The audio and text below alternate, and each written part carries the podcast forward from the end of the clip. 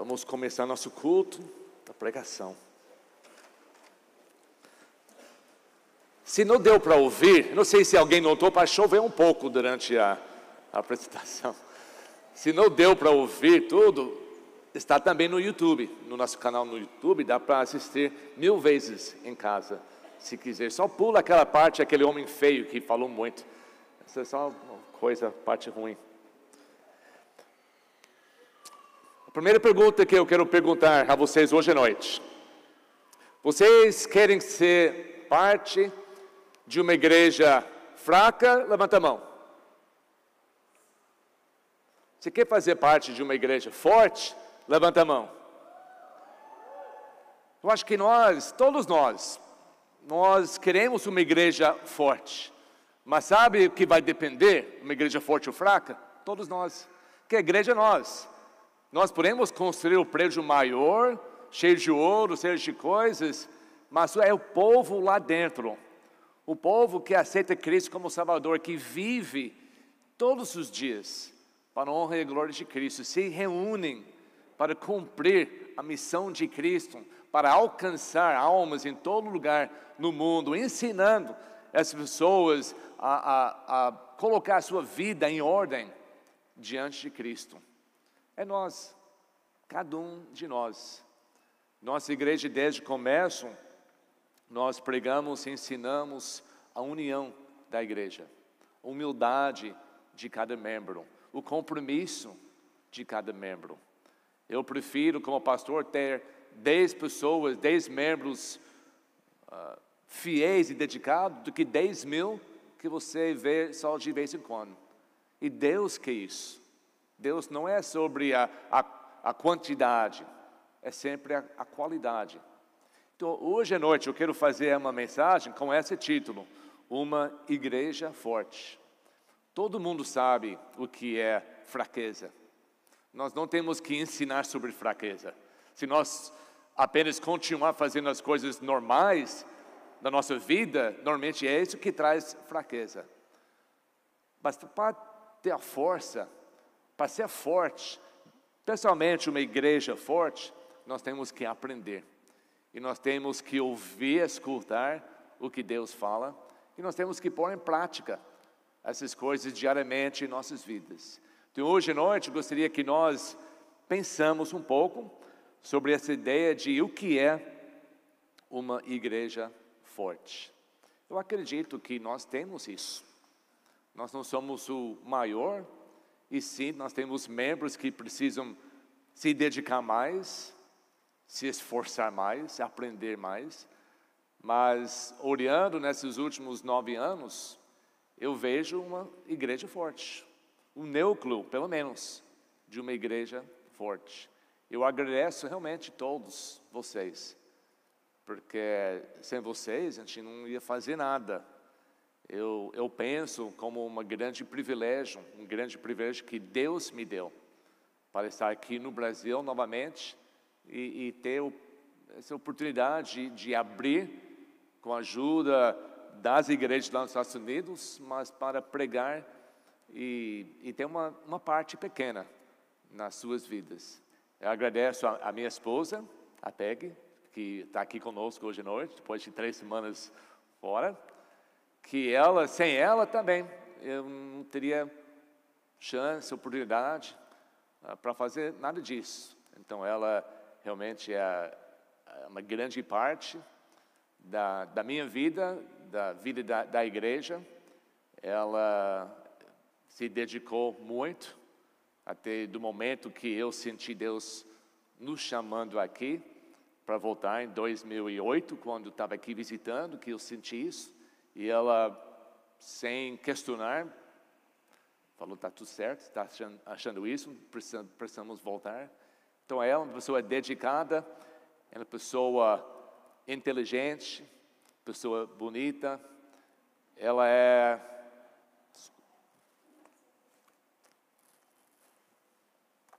Desculpa. Ela é linda, ela é cheia de compaixão, sábia, mi, miser... ah, desculpe, não consigo ler a sua letra. Mas ela. ela é importante para todos nós. Tá bom. Uma igreja forte. Eu quero ser o pastor de uma igreja forte. Vocês já falaram que quer ser membros de uma igreja forte, então vai acontecer. É, é o desejo nosso. Mas nós sabemos, se nós deixamos só acontecer as coisas, vai ser uma igreja fraca. Porque quando nós deixamos as coisas sem fortalecer, as coisas vão indo para o pior. Não é o tamanho, nem a aparência que faz uma igreja forte. Não é o, é o número de atividades, nem o número de ministérios, nem o número de minivans que faz uma igreja forte. O que faz uma igreja forte é o seu fundamento, o alicerce da igreja. O que faz uma igreja forte, o que faz um relacionamento forte, o que faz a sua vida com Jesus forte, é o, fundamento. Você construiu em cima de quê? Para entender isso melhor, vamos para Mateus capítulo 7, versículos 24 a 29. Mateus capítulo 7, versículos 24 a 29, Jesus terminando a sua primeira mensagem aqui na terra. Está começando o seu ministério. Ele chamou os seus doze apóstolos para sentar junto a ele, e já chegou uma multidão de as pessoas ao redor, e Jesus começa a ensinar, pregar, pregando principalmente para a mensagem para os seus apóstolos, a sua primeira igreja, mas o mundo está ouvindo até agora o sermão da montanha. É uma mensagem mais conhecida do mundo. E depois que ele falou muita coisa, ele termina essa mensagem aqui em versículos, capítulo 7, versículos 24 até 29. Ele diz: portanto, depois que falou muita coisa, portanto, quem ouve estas minhas palavras e as pratica.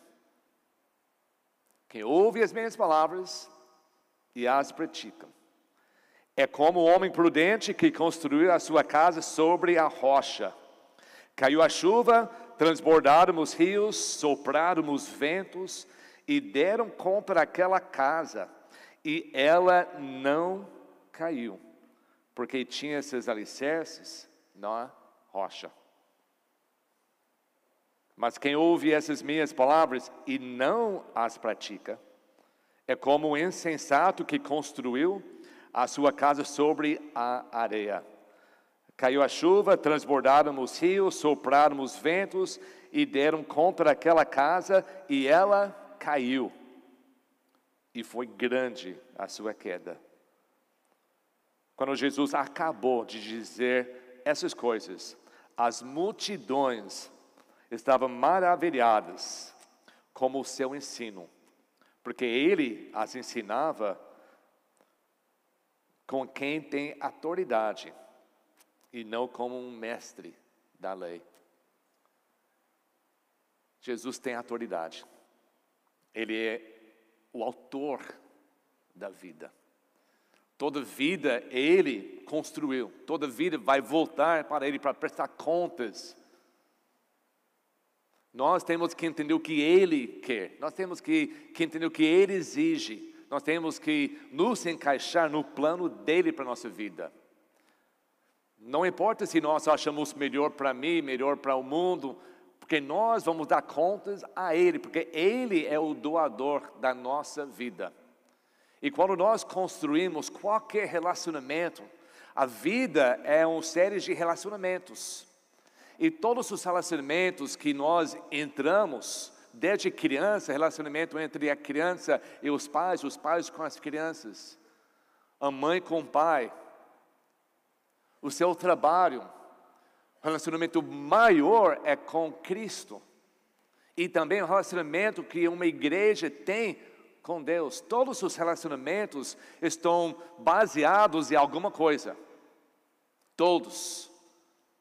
Muitas vezes nós achamos, mas eu preciso, eu sei basear a minha, o meu relacionamento com Jesus em Cristo, Ele é o fundamento da minha salvação.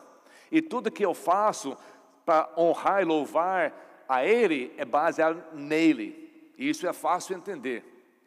E os outros?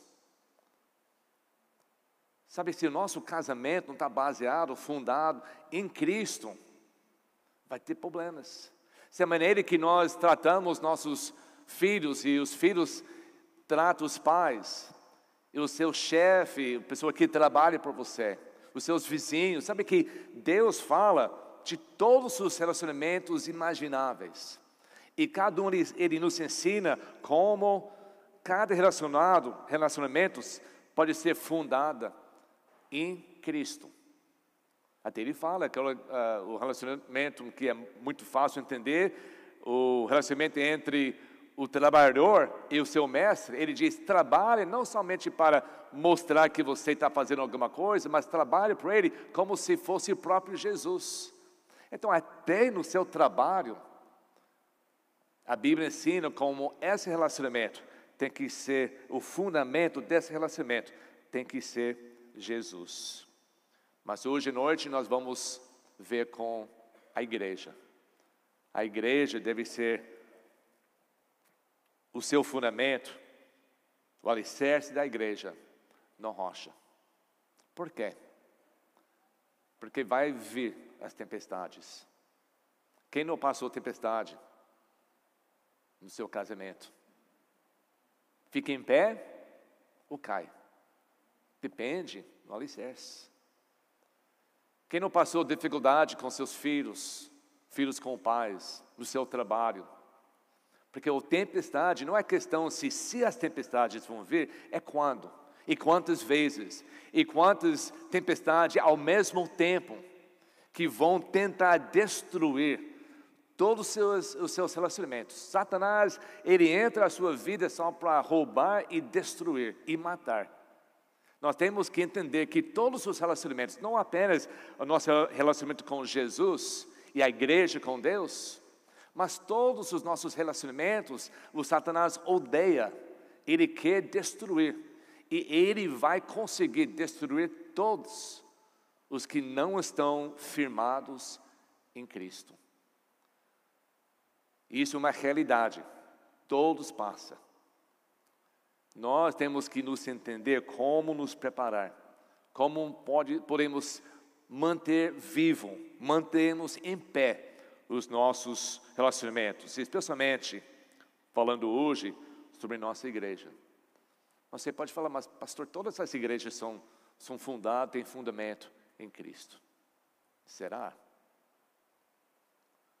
A Bíblia diz que quando a, as tempestades mais fortes vêm, e quando cai o prédio, cai a casa, que significa o relacionamento, é porque não foi construído em cima da rocha, em cima da, de algo firme. Todos nós conhecemos, infelizmente, igrejas uma boa aparência, que a gente olhando de fora parece que é uma igreja forte. Recentemente, é nessa mesma rua, eu lembro passando em frente, para nosso outro tempo, passando em frente de uma outra igreja, que sempre estava cheia, com muito movimento, muitas pessoas. E de repente chegou uma tempestade. O que aconteceu? Não tem mais. Sumiu. Por quê? Sem julgar, sem condenar, mas quando as igrejas estão construindo em cima de alguém, um pastor, um promessas, propagandas, promoções. Pode crescer, pode ter uma aparência de, de força, mas quando vem a tempestade, Satanás sabe exatamente onde, onde uh, atacar. E quando vem o escândalo, quando vem uma tempestade, se a igreja em si é, é, é, não é fundado em Cristo, que nunca muda, que ele é igual ontem, hoje e para sempre, essa rocha que vai fortalecer a construção. nós temos que ter certeza que a sua, o seu relacionamento entre você e Jesus é fundado nele e não nas promessas alheias, não em propaganda, não em qualquer outra ideia, só na salvação Cristo através da sua palavra.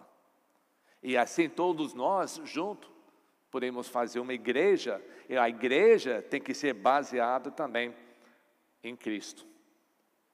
Porque o que prova a força de uma igreja são as tempestades.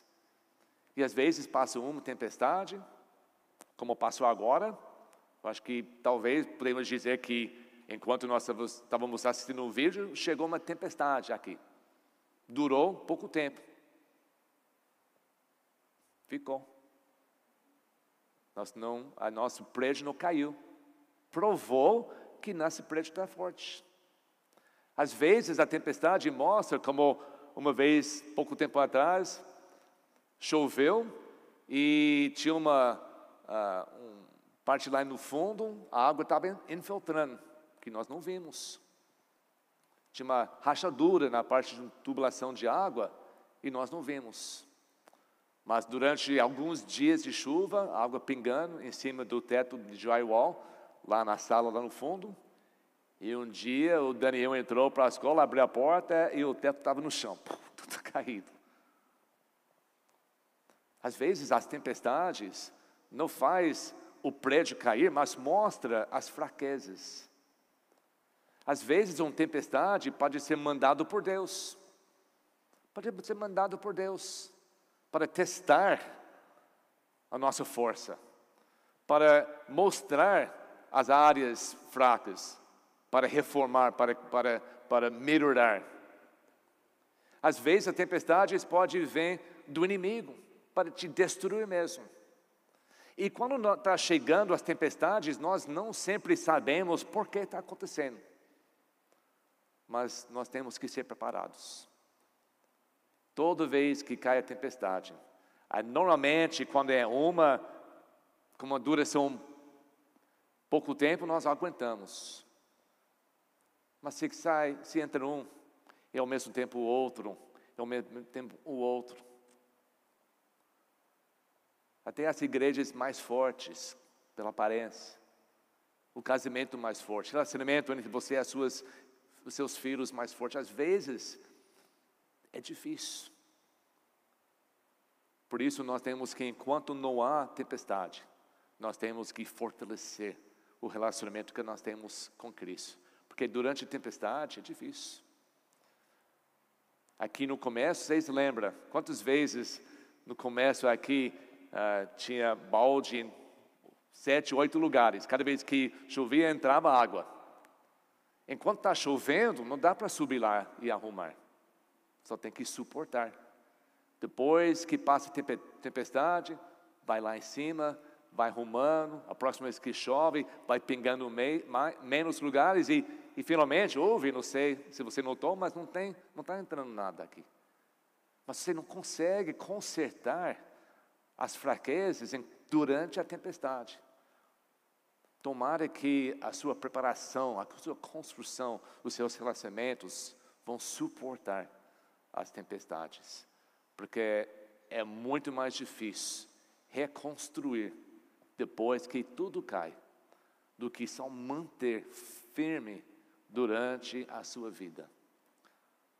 A manutenção é algo que às vezes ninguém gosta de fazer porque parece que está gastando dinheiro, tempo uh, e talvez nunca vai precisar.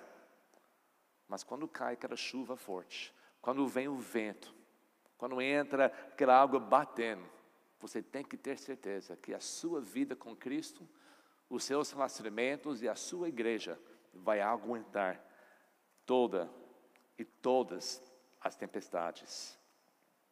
A questão não é se as tempestades vêm, mas quando. E por isso nós temos que ser preparados. Como nós vamos ser preparados? Nós lemos que Jesus falou: quem ouve essas minhas palavras e as pratica, é como um homem, uma igreja prudente que construiu a sua casa sobre a rocha. Lembre e nunca esquece que a Igreja Batista Novo Tempo, como o Leo falou, é nós. Não é um lugar onde nós reunimos. É nós. É nós hoje, é nós amanhã. É quando as crianças voltam para a escola, você volta para trabalhar, ainda é nós, a igreja. É todo dia, em todos os momentos. Nós representamos o corpo de Cristo aqui. O corpo de Cristo, que só reúne por duas, três horas por semana, não faz nada, não trabalha. O corpo de Cristo é para trabalhar, para sair, para ir em todos os lugares do mundo. Nós temos um papel para cumprir. Nós temos uma missão dada desde a eternidade para cumprir. A volta de Cristo, sabe, que espera em mais pessoas arrepender e aceitar Ele como Salvador para evitar a ira de Deus e inferno eternamente. O que tá, Jesus está demorando a voltar, porque nós talvez não estamos cumprindo mais o papel de ganhar mais almas por Cristo. Nós temos que pôr em prática as palavras de Deus. Cada membro precisa ouvir e praticar as palavras ah, de Cristo, para a igreja ser forte. Eu quero falar rapidamente hoje alguns princípios de como ser uma igreja forte. Vou ler bastante versículos. Mateus 16. Mateus 16. A primeira vez a palavra igreja está mencionada na Bíblia. Mateus 16, versículos 13 a 18. Jesus falando.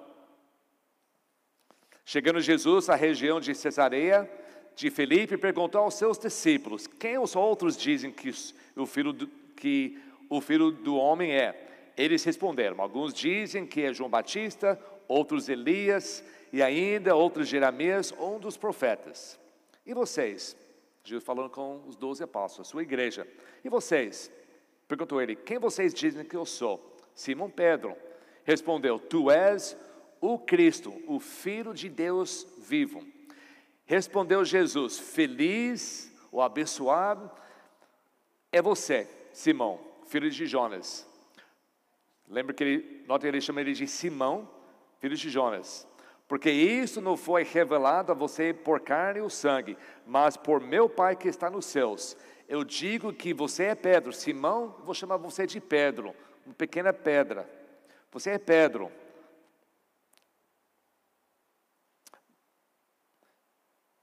Eu digo você é Pedro. E sobre esta pedra, outra palavra, que é Petra, que é uma rocha, mesma palavra traduzida em, em Mateus 7, rocha, é a mesma palavra aqui, pedra, mesma palavra no grego. Então ele está dizendo sobre essa rocha, edificarei a minha igreja, e as portas do Hades, o inferno, ou morte não poderão vencê-la. Temos que entender o que Jesus edifica, o que Jesus constrói é algo forte. Será que Deus cria algo fraca? Sabe que quando Deus salvou a sua vida, Deus, você é uma nova vida, essa nova vida que você tem é uma vida forte, não uma vida fraca. Você é uma criação de Deus forte. Se nós imaginamos, ah, quantas vezes nós falamos, mas eu sou fraca? Não, é mentira de Satanás. Nós somos fortes, nós somos criados em Cristo Jesus. Nós somos uma criação nova de Deus. A vida fraca nós deixamos por trás e nós assumimos, recebemos uma nova vida. É um novo começo uma vida forte. Quando nós entendemos que nós somos fortes, nós vamos vencer. Jesus fez a sua igreja forte para vencer até, as, até os portões do inferno, até a morte e até o fim. Nós temos que ser, porque nós fomos criados para ser uma igreja forte. Interessante aqui não apenas o uso da palavra rocha, mas sabe que também a palavra edificarei é uma palavra muito interessante nessa maneira que Jesus usou. A palavra edificarei, nós temos a tradução aqui uh, como uma construção que Jesus ia falar, fazer futuramente. No futuro vou edificar. No futuro vou construir a minha igreja. Mas o verbo edificar ou construir que Jesus usou aqui, eu não sou professor de português, nem falo bem inglês, muito pior português. Mas tem quatro tempos normais que usa: o passado, o presente, o futuro e o presente e tal, eu não sei quantas coisas. Mas no grego tem tudo isso, mas tem mais um que nem outra língua tem. Esse tempo chama auristo. Alguém já ouviu esse tempo? Auristo. A-O-R-I-S-T-A. Esse tempo é um tempo indefinido. É um tempo que não tem tempo. É a maneira que você fala um verbo, esse verbo pode, pode ser que aconteceu mil anos atrás, ontem, hoje, vai acontecer. Não é, você tem que entender pelo contexto quando vai acontecer essa ação desse verbo que usa esse tempo auristo. Jesus usou aqui. E normalmente na Bíblia, quando usa, é porque é um, é um momento que essa ação vai acontecer que não tem definição. O que gente está dizendo que eu edifico a minha igreja no passado, quando ele começou a chamar eles de ser pescador de homem. Eu estou edificando a minha igreja agora, eu vou edificar a minha igreja amanhã e eu vou continuar edificando a minha igreja para sempre. Esse é o entendimento desse, desse tempo de verbo, que não tem tempo indefinido e pode incluir todos os tempos. Jesus não para de edificar a sua igreja. Jesus é a rocha, Ele é o fundação, o, o fundamento, alicerce firme em que todos os nossos relacionamentos têm que ser construídos. A nossa igreja, com certeza, tem que ser também. Porque somente nós vamos sobreviver os ataques dos inimigos. A única coisa que, outro princípio que nós temos que entender é que nós não construímos. Não é nosso papel de construir a igreja. Que Jesus falou: Eu, você é Pedro, você é um, uma, uma, pedra pequena.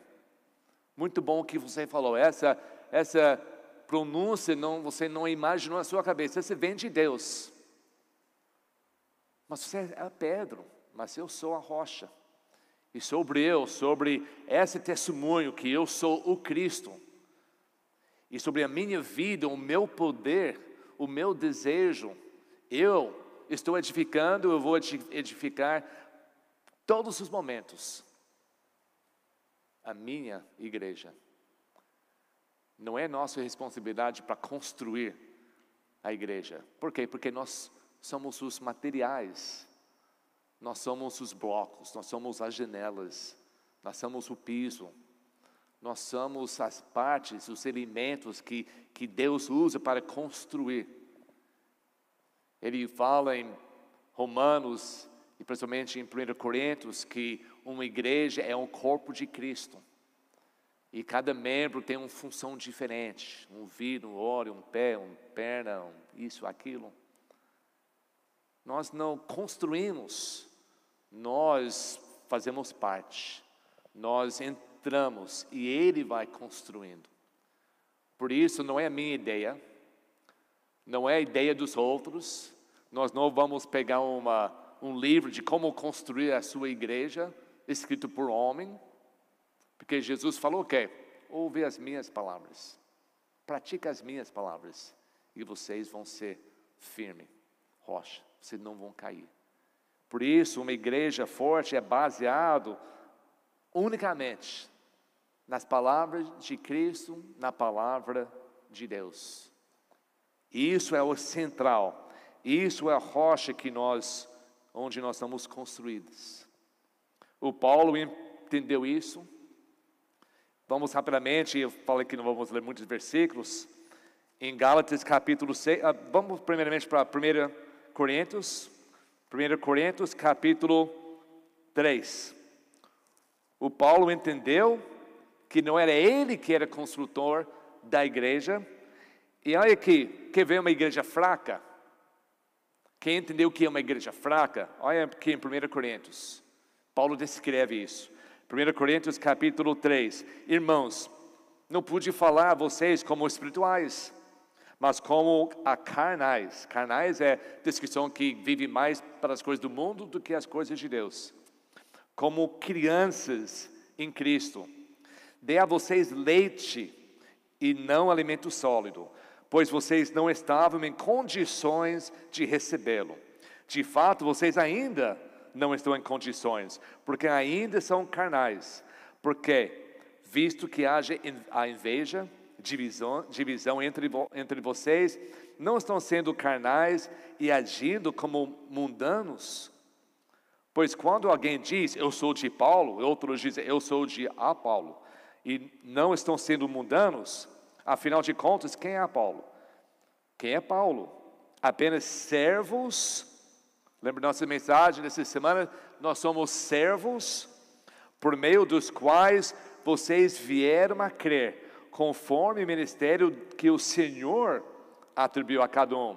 Eu plantei, a Paulo regou, mas Deus é quem fez crescer de modo que nem o que planta, nem o que rega, só alguma coisa, mas unicamente Deus que efetua o crescimento. O que planta, o que rega, tem, o só, tem um só propósito, e cada um será recompensado de acordo com o seu tra próprio trabalho, pois nós somos cooperadores de Deus. Vocês são lavoura de Deus e edifício de Deus. Isso não é a igreja do pastor Jay, não é a igreja do pastor Jay Peg, não é a igreja, como o Leo já falou, não é a igreja dos americanos, é a igreja de Deus. E nós somos membros desse corpo. E nós temos que agir, nós temos que trabalhar, nós temos que cumprir a nossa função. O pastor não, não é ditador da igreja, ele é só um pastor o subpastor diante de Cristo para guiar as ovelhas, não para dominar, não para exigir, não para bater, é para ser o exemplo, indo na frente e chamando os outros para seguir. É só isso. E nós seguimos, porque nós ouvimos as palavras e praticamos. Paulo também falou para a igreja em Gálatas, capítulo 1, Gálatas, capítulo 1, versículos 6 a 12. Olha como ele fala para outra igreja que ele tinha estabelecido. Admiro-me de que vocês, igreja em Gálatas, estejam abandonando tão rapidamente aquele que os chamou, Jesus, pela graça de Cristo, para seguir outro evangelho que na realidade não é evangelho. O que ocorre é que algumas pessoas os estão perturbando, querendo perverter o evangelho de Cristo. Mas ainda, hoje em dia a gente tem muito disso. Tem igreja que segue livros dos pastores, dos autores, mais do que a Bíblia diz. Paulo está falando sobre isso. Ele diz: Mas, ainda que nós ou um anjo dos céus pregue o evangelho diferente daquele que pregamos, passado, já foi revelado, já foi pregado, já foi ensinado, não tem outras novidades. Seja que seja amaldiçoado. Como já dissemos, agora repito: se alguém anuncia a vocês um evangelho diferente daquele que já receberam, que seja amaldiçoado. Nós não temos direito nem nem estupidez de achar que eu vou encostar a Bíblia porque tem outros métodos, outras ideias para crescer a igreja. Tem outros programas que não tinha na época da Bíblia. Tinha outras propaganda, teve outras maneiras de, de realmente fazer uma igreja forte. A igreja mais antiga não tinha as mesmas condições. Vamos usar a Bíblia uma parte, mas vamos investir nesses programas. O que vai acontecer? Vai construir uma mega igreja.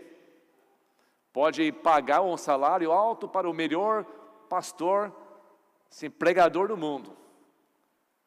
E quantas vezes nós já vimos isso? Está até na televisão. Não é 500 pessoas, mil, é 10, é 20, é 30. E dia o Satanás ataca, dia a tempestade cai, ou chega normalmente um pastor e ele tem um escândalo e tudo cai. Por quê? Porque é baseado em outras coisas e não na palavra de Deus. Não rocha. Todo lugar na Bíblia, quando descreve a rocha, descreve Jesus. Até desde o começo, até no, no deserto. 1 Coríntios capítulo 10, versículos 3 e 4, o Paulo dando uma história, uma lição de história para a igreja de Coríntios, ele diz, naquela época com Moisés no deserto, depois que eles passaram pela, pelo mar, versículo 3 diz, todos comeram do mesmo alimento espiritual, que também nós sabemos, o pão da vida era Jesus, representava Jesus, e beberam da mesma bebida espiritual, pois bebiam da rocha espiritual que os acompanhava, e essa rocha era Cristo. Em 1 Pedro, 1 Pedro capítulo 2, começando no versículo 4, à medida que se aproximam dele, Jesus, a pedra, mesma palavra, rocha viva, rejeitado pelos homens, mas escolhida por Deus e preciosa para Ele. Vocês também estão sendo utilizados como pedras vivas na edificação de uma casa espiritual, para serem sacerdócios santo, oferecendo sacrifícios espirituais aceitáveis a Cristo, por meio de Jesus Cristo. Por isso é dito na Escritura: Eis que ponho em Sião uma pedra angular, escolhida e preciosa, e aquele que, e aquele que nela confia jamais será envergonhado. Portanto, para vocês, os que creem, essa pedra, essa rocha é preciosa. Mas para os que não creem, a pedra que os construtores rejeitaram torna-se a pedra angular e pedra de tropeço, e rocha que faz cair. Os que não creem tropeçam, porque desobedecem a mensagem para o que foram destinados. E versículo 9 diz: Vocês, porém, são geração eleita, falando de nós, sacerdócio real, nação santa, povo exclusivo de Deus, para Reunir uma vez por semana?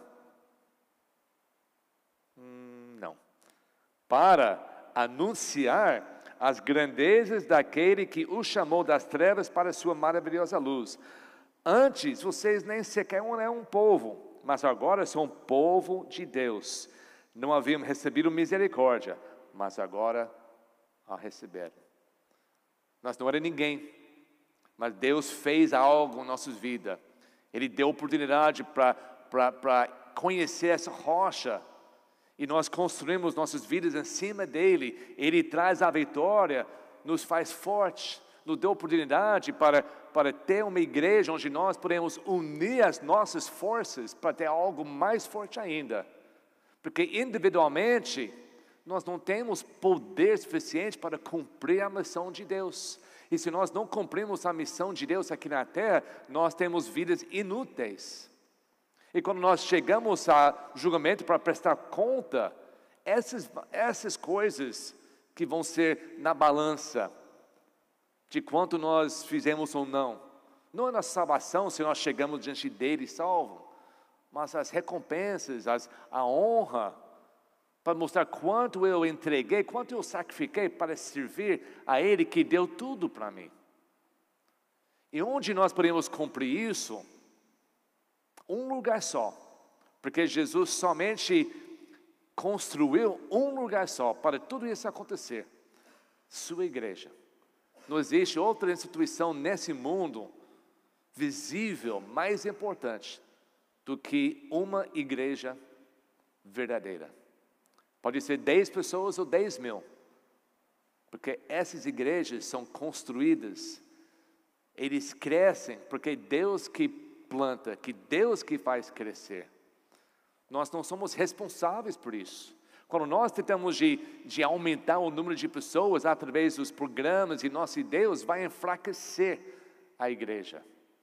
Quando nós ouvimos as palavras de Deus, de Cristo e pôr em prática em nossas vidas separadamente, depois nós unimos e, e toda a plataforma da igreja, tudo que nós ensinamos, tudo que nós fazemos era, é para ouvir e praticar as palavras de Deus, Deus vai trazer pessoas, porque aí é exatamente o lugar que Deus quer trazer as pessoas. Então nós não temos que inventar, nós não temos que imaginar, nós temos que pôr em prática as palavras que nós ouvimos de Cristo. Uma igreja forte não deixa o pecado crescer dentro dela. Em 1 Coríntios desculpa. 1 aos Coríntios, capítulo 5, rapidamente, um problema dentro da igreja em Coríntios, houve muitos, mas outros problemas eram corrigíveis, outros problemas daria para melhorar, eram fraquezas, fraquezas, rachaduras, que o Paulo estava dizendo, para de fazer isso, repare isso, melhor é assim, e vocês continuam, mas com essa irmão da igreja, não tinha reparo, então por isso ele diz, capítulo 5, versículo 6 a 8, falando sobre esse homem que estava vivendo em, em adultério, ele diz: orgulho de vocês não é bom, vocês não sabem que um pouco de fermento faz toda a massa ficar fermentada? Livrem-se do fermento velho, está falando do pecado desse homem, para que seja massa nova e sem fermento, como realmente são pois Cristo, nosso Cordeiro Pascal, foi sacrificado. Por isso celebramos a festa não com fermento velho, nem com fermento de maldade de, da perversidade, mas com os pães sem fermento, os pães da sinceridade, sinceridade e da, da verdade. Uma igreja forte não permite continuar o pecado, o fermento velho dentro da igreja para causar a igreja aumentar o pecado entre si. Temos que expulsar, temos que deixar fora. E assim, orando que Deus vai trabalhar na vida dessa pessoa, e Deus vai cuidar, Deus vai mandar as tempestades, para a pessoa realmente melhorar, se arrepender e voltar. E assim a pessoa volta, a pessoa nova, volta a pessoa arrependida, volta a pessoa que vai se incluir na igreja para o crescimento e não para enfraquecer. Devemos sempre fiscalizar a estrutura da igreja, reparando as rachaduras, removendo, removendo os materiais danificados, senão logo, logo, logo tudo vai cair. Espiritualmente, nós temos que fazer a mesma coisa entre nós. Uma igreja forte fortalece seus membros, como? Pregações focadas na, na pessoa e no ministério de Cristo. Pregações centralizadas e baseadas na palavra de Deus. Adoração genuína que adora Jesus Cristo. Escola dominical que ensina a palavra para todas as cidades dos membros, para todas as famílias. Cultos de oração coletiva que fortaleça a nossa dependência e confiança em Deus, nosso Pai. Atividades que fortalecem cada relacionamento dos membros, ensinando os membros a ouvir as palavras de Deus em todos os relacionamentos. Nós temos atividades que fortalecem para as crianças, para os jovens, para os casais, para as famílias. Outro do, sábado tinha uma, uma atividade aqui na igreja, é, era só para brincar. A intenção era para fortalecer relacionamento entre as crianças e os pais. Só isso. Às vezes, as famílias esquecem isso. Então a igreja ajuda até nesses momentos. Seminários para aprofundar suas raízes espirituais mais profundo na palavra de Deus. Grupo das irmãs que fortalecem as amizades cristãs e confraternização saudável, como amiga secreta, chá de isso, aqui não sei quanto chá tem, tem muito. Mas tem esses momentos é para fazer o quê? Para crescer, para fortalecer a amizade, estudos bíblicos. Tem muito. Grupo dos homens que Grupo dos homens. Grupo dos homens que falam muito no WhatsApp, né? Que é esse que faz. Mas grupo dos homens que vão reunir, confraternização, amizade, joga futebol junto, você não pode brigar. Tem essas coisas que, que a igreja saudável faz para fortalecer cada membro em cada relacionamento, sabendo que é isso que faz a igreja forte. A igreja forte não é forte só porque enche com pessoas e pessoas gostam da, da pregação e gostam da música. A igreja forte é quando a igreja ensina tudo que a Bíblia fala das palavras de Cristo para praticar e ajuda a praticar na sua vida. E quando você está forte na sua casa, a nossa igreja está forte. Quando você é, é um homem, uma mulher dedicado ao seu trabalho e trabalha corretamente, profundamente, como se fosse por Cristo e, e, e cobrindo o, o seu horário certinho, e recebendo o seu salário, e pagando as suas contas, e comprando necessidade da sua casa, você está sendo, você está fortalecendo a nossa igreja. Quando você está ocioso, não trabalhando, fofocando, mentindo, não pagando as coisas, evitando, res, responsabilidade, você está enfraquecendo a nossa igreja. Porque a igreja não é só um momento. Jesus está edificando a sua igreja numa ação que não tem tempo definido. É sempre. Quando nós falamos de uma palavra, um verbo, e nós identificamos aquele verbo com um tempo, aquele verbo está gelado naquele tempo.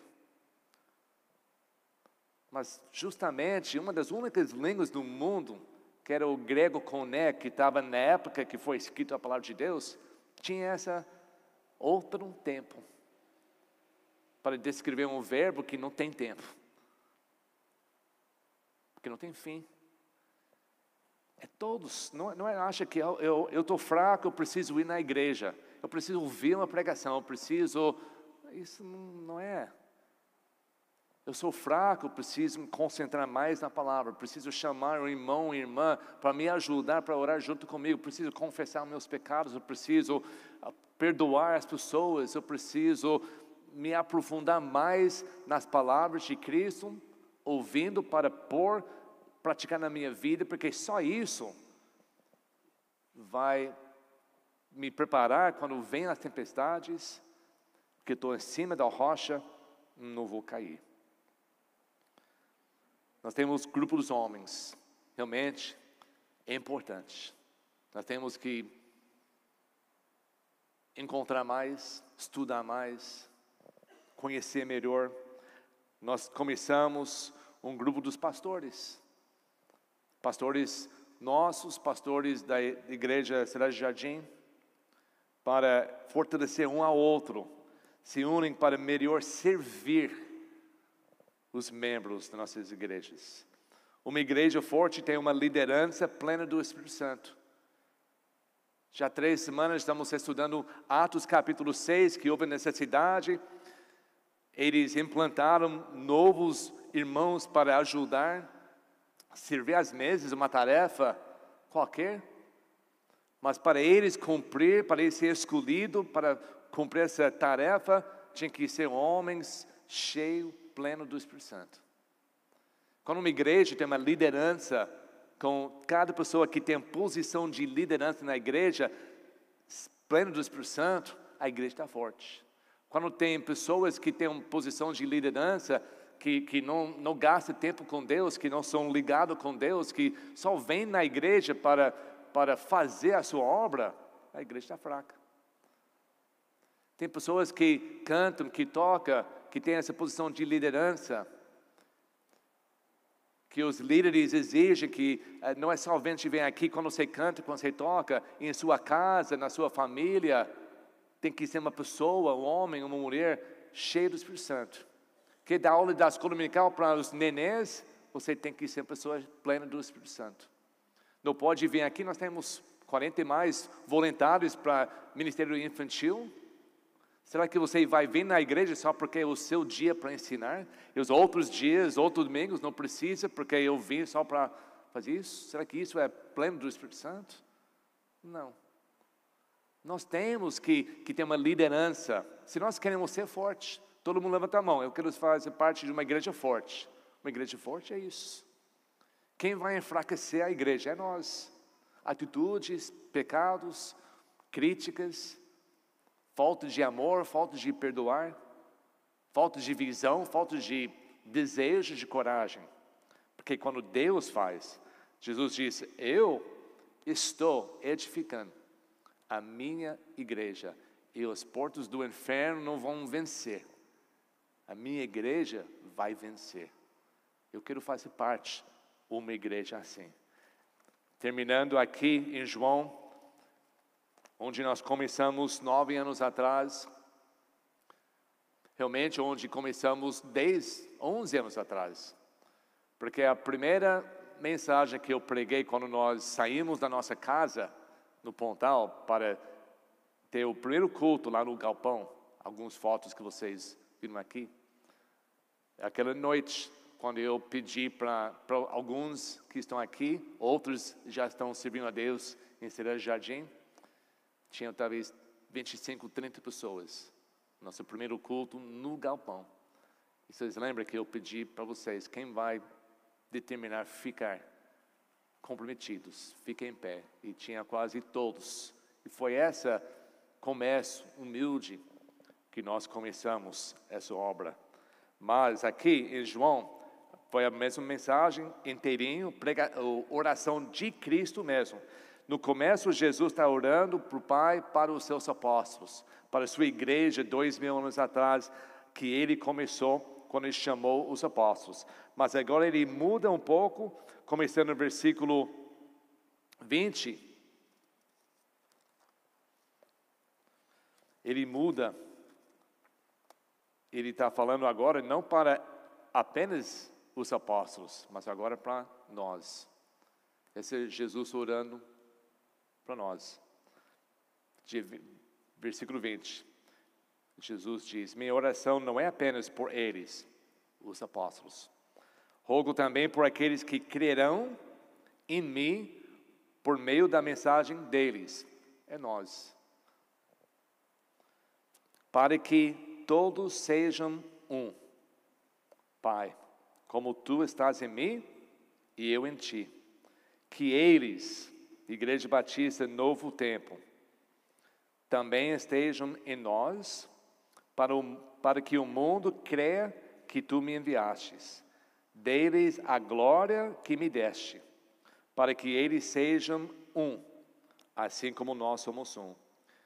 Eu neles e tu em mim. Que eles sejam levados à plena unidade, para que o mundo saiba que tu me enviastes e os amastes, como igualmente me amaste. Esse mesmo desejo. Uma igreja forte é uma igreja humilde, Não estou falando humilde do, da ideia desse mundo que é pobre e coitado. Humilde que é a ausência de qualquer arrogância, qualquer orgulho, qualquer pecado que vai destruir a união que nós temos com Deus e a união que nós temos uns aos outros. O que causa uh, uh, o mal entre nossos relacionamentos é quando eu acho, acho que você fez alguma coisa contra mim. Você me machucou, você me ofendeu. E o eu é mais importante do que nós. Isso é arrogância, isso é orgulho, isso que Deus odeia e que Ele luta contra essas pessoas.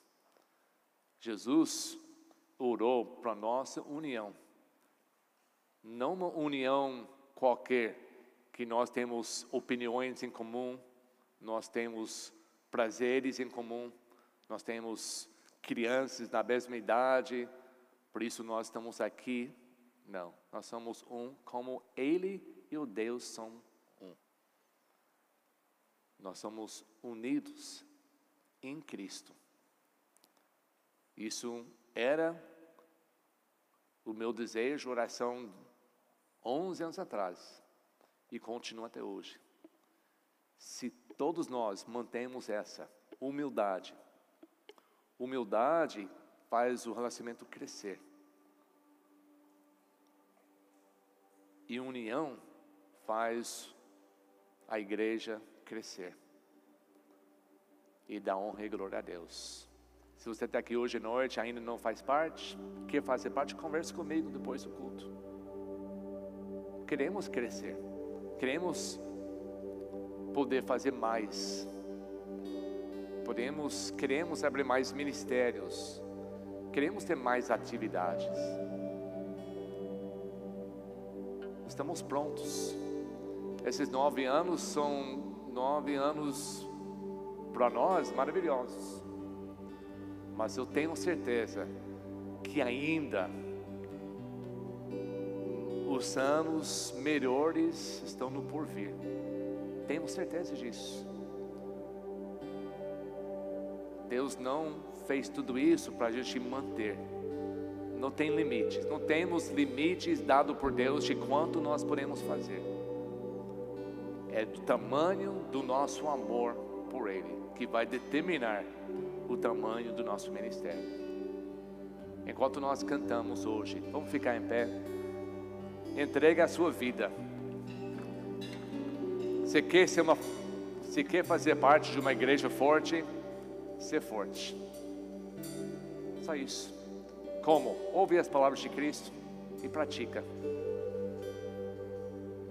Não é mistério, não é impossível, só fazer isso. E vamos ver, vamos ver como Deus vai nos abençoar.